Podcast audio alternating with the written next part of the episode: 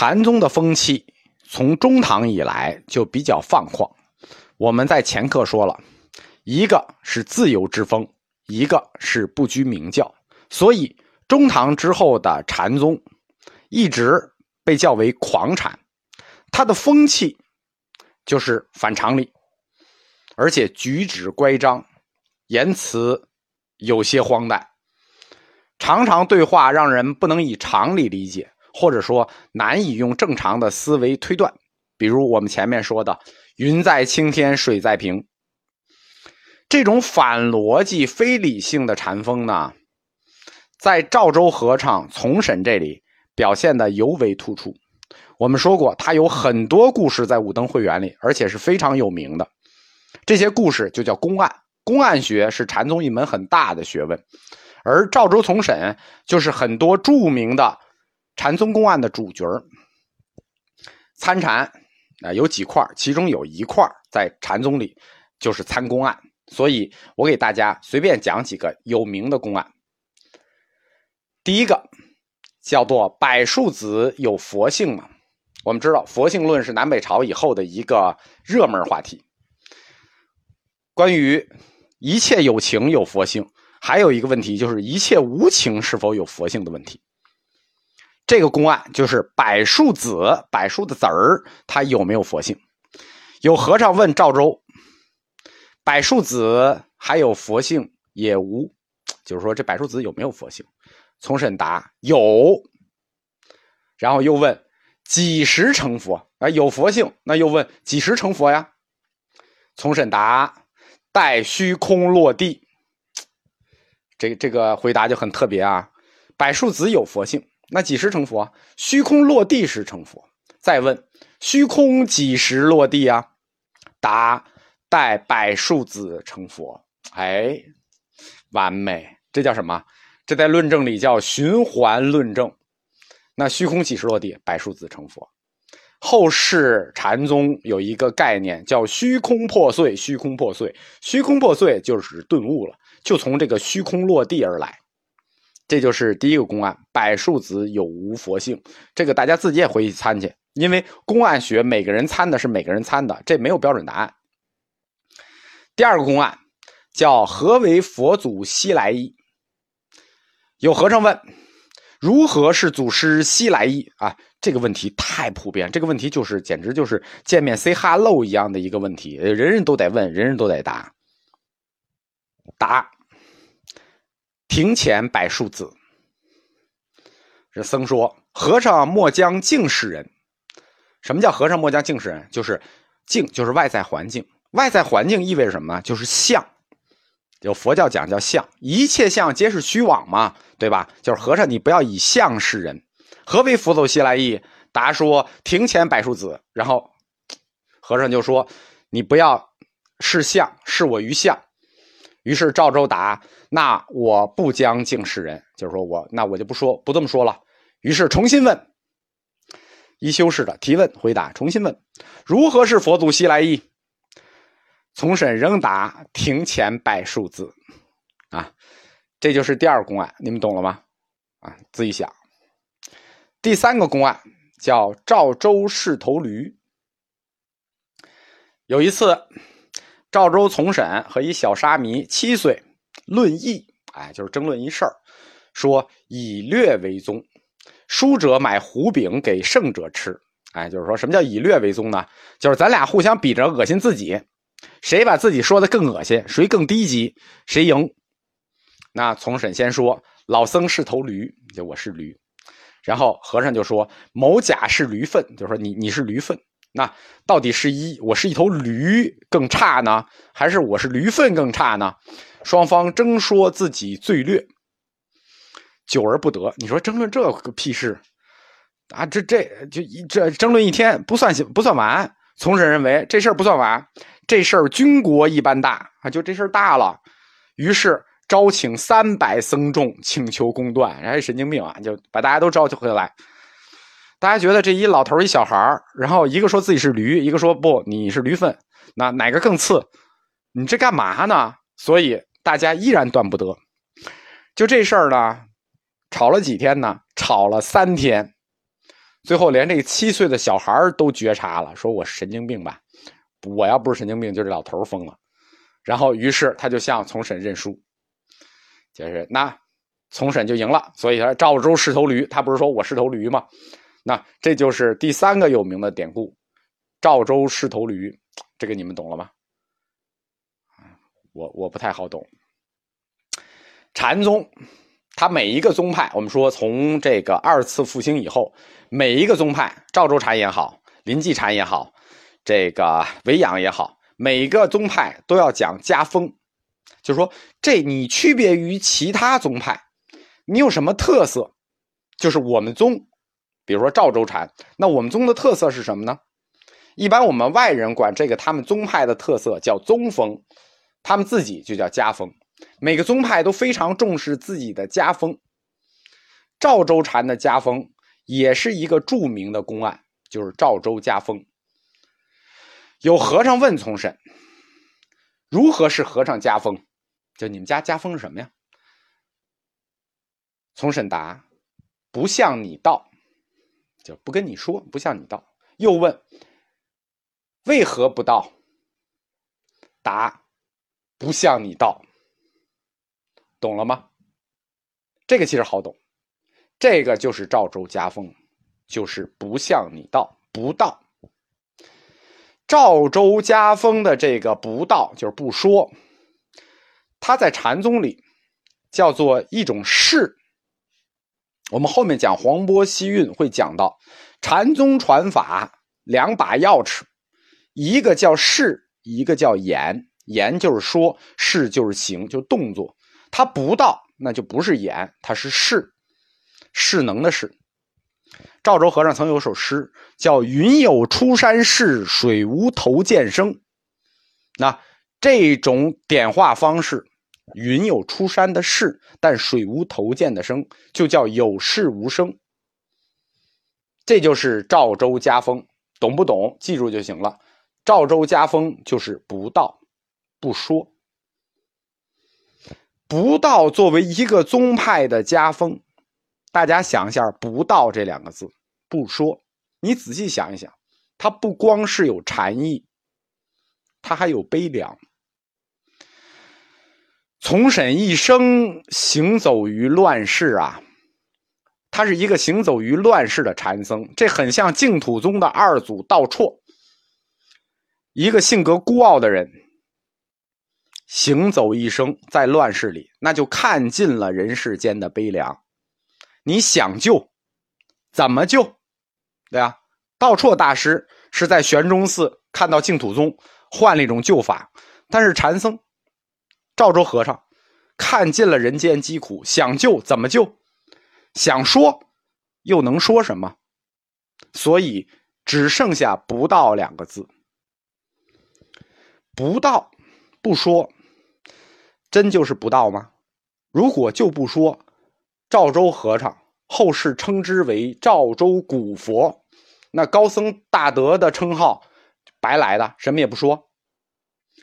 有人曾经请赵州和尚救世，赵州和尚说：“老僧自己不能救，怎能救得诸人急？就我自己还有病，救不了自己呢，我怎么能救大家？”请者们都感到非常失望。你还叫赵州古佛呢？说你不救，那后以后学人要依靠谁？赵州和尚说了两个字：无依。没有依靠，无依。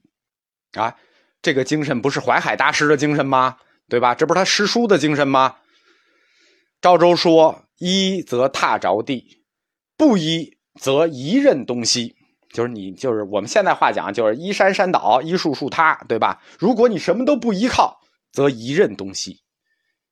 这实际就是我们去年讲百丈怀海大师说的：佛是无求人，佛不求人，无一人，不依靠谁，就依靠自己。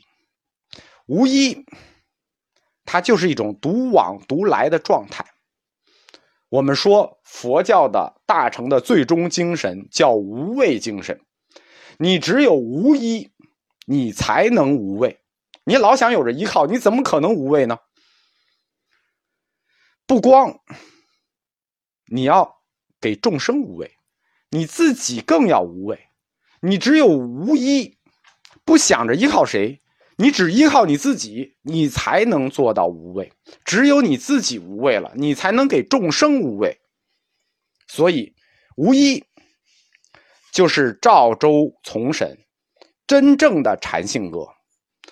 不道是我们看到的赵州禅家风，无依才是赵州禅真正的家风。这样。独立于禅宗第二次复兴五家七宗运动的独立一支禅系赵州禅从审，我们就介绍完了。我们说它是独立的一支，我们就回来讲二次复兴禅宗的主流发展历史。会昌二年，就毁佛之前，就毁佛期间，首先在江南重新振兴禅宗的。是中唐两大禅系之一的洪州禅系，两个代表人物，洪州禅系的禅师黄波西运和尾山灵佑。五家七宗后来在河北省开创了临济宗的一玄，他实际就是江南振兴禅宗黄波西运大师的弟子，因此北方临济宗。也被追认是黄波西运法系，认为就黄波西运被认为是临济宗的元祖。另一个尾山灵佑，尾养宗，尾养宗在佛教史上是一个标志性的时间点，因为在尾山灵佑之前，就是这个宗之前，禅宗法系两大支，江西禅、湖南禅两大支禅系发展。但是到了尾山灵佑，再次分裂了。从时间标志上，尾山灵佑是禅宗第二个大黄金时代，五家七宗时代的开始，或者说原点。五家七宗的第一家，就是禅宗分五家七个宗，第一家尾养宗，他就是创始者。尾养宗。这个宗后来就没有了，所以很少很少，大家很少听到。我可以稍微介绍一下，所谓尾养宗，它是两个山的名字，一个是尾山，一个是仰山。尾山在今天湖南省长沙宁乡市尾山，一个在今天江西省宜春仰山。尾尾养尾养，就是尾山灵佑大师和仰山慧寂大师啊，这个仰山慧寂是他弟子啊，师徒两个人的合称。我们这是南方先兴起的禅系，洪州禅的两位大师黄波西运和尾山灵佑。后面出现的是黄波西运的弟子临济义玄。我们花开两朵，各表一枝。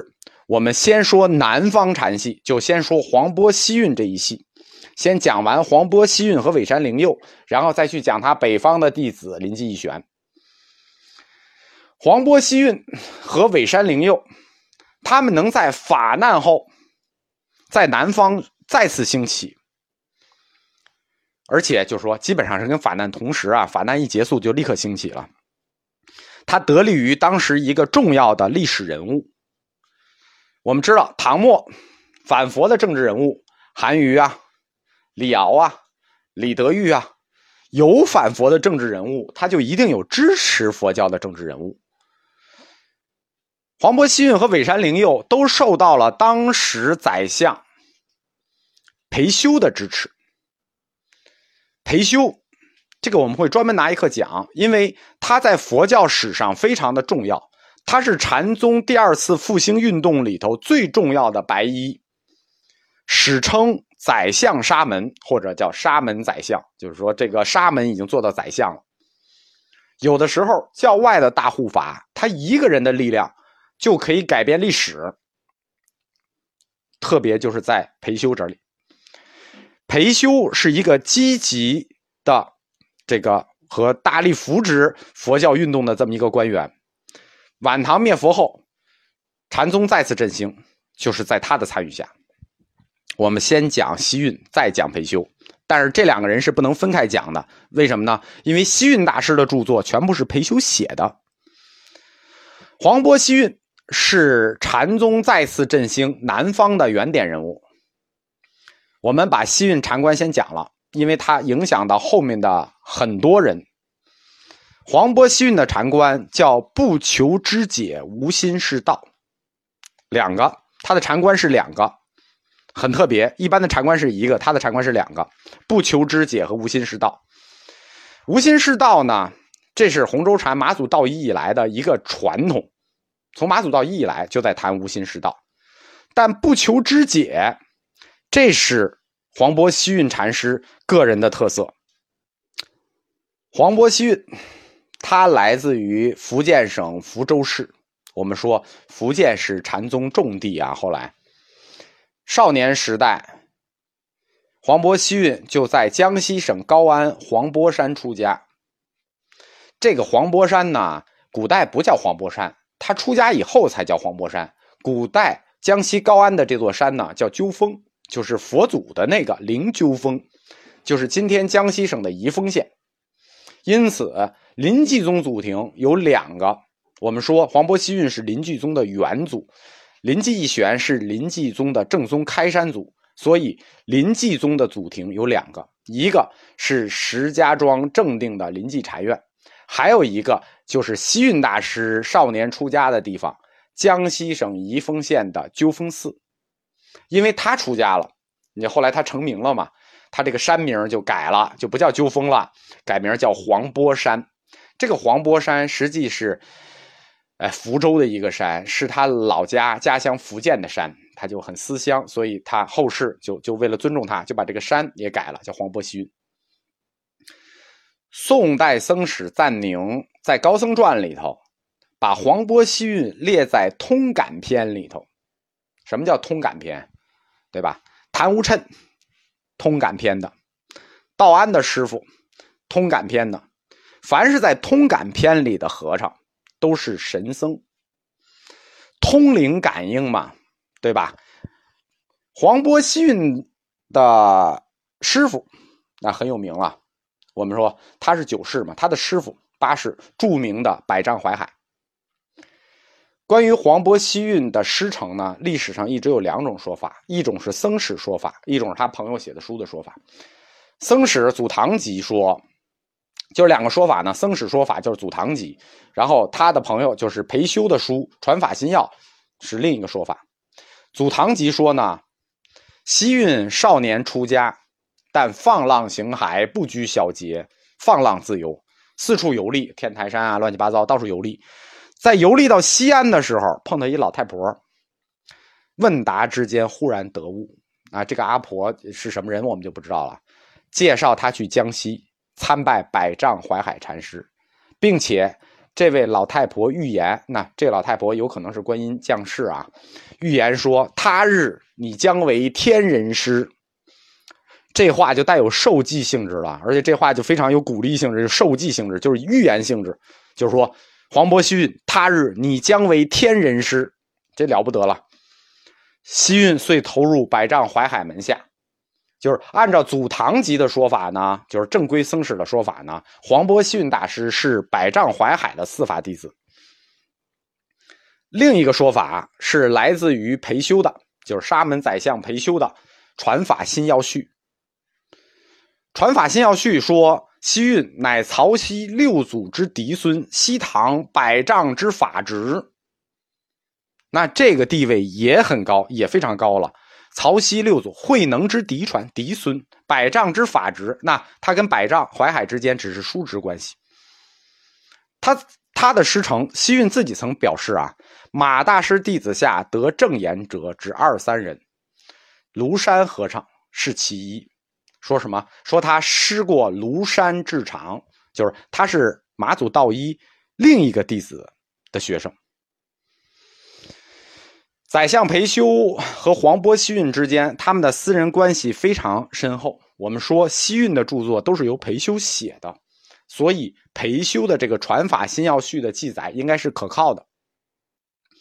所以我们只能说西运大师的师承是江西禅系洪州禅，但他的师长应该不限定于百丈怀海一人。但是他肯定是师出名门啊，对吧？慧能嫡传法孙，这个是肯定确定的。百丈怀海不在了以后，西运就从百丈山回到了黄波山，啊，这个时候已经很有名了。这个僧史记载说：“天下四方学徒望山而趋，睹象而悟，往来海众常千余人。”什么意思？睹象而悟，了得吗？对吧？看一眼就悟了。你想这是什么操作？望山而趋，睹象而悟，而且有多少人呢？海众像海一样的众，常千余人，这个规模就很大了。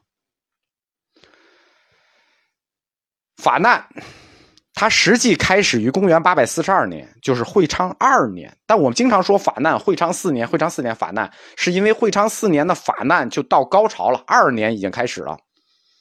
但是，在唐武宗的元年时期，唐武宗对佛教还是非常友好的。那后来突然倾向于道教了，就赵归真。会昌元年，作为朝廷的重要人物。裴修他总是先知先觉，他就已经感受到了政治的风向。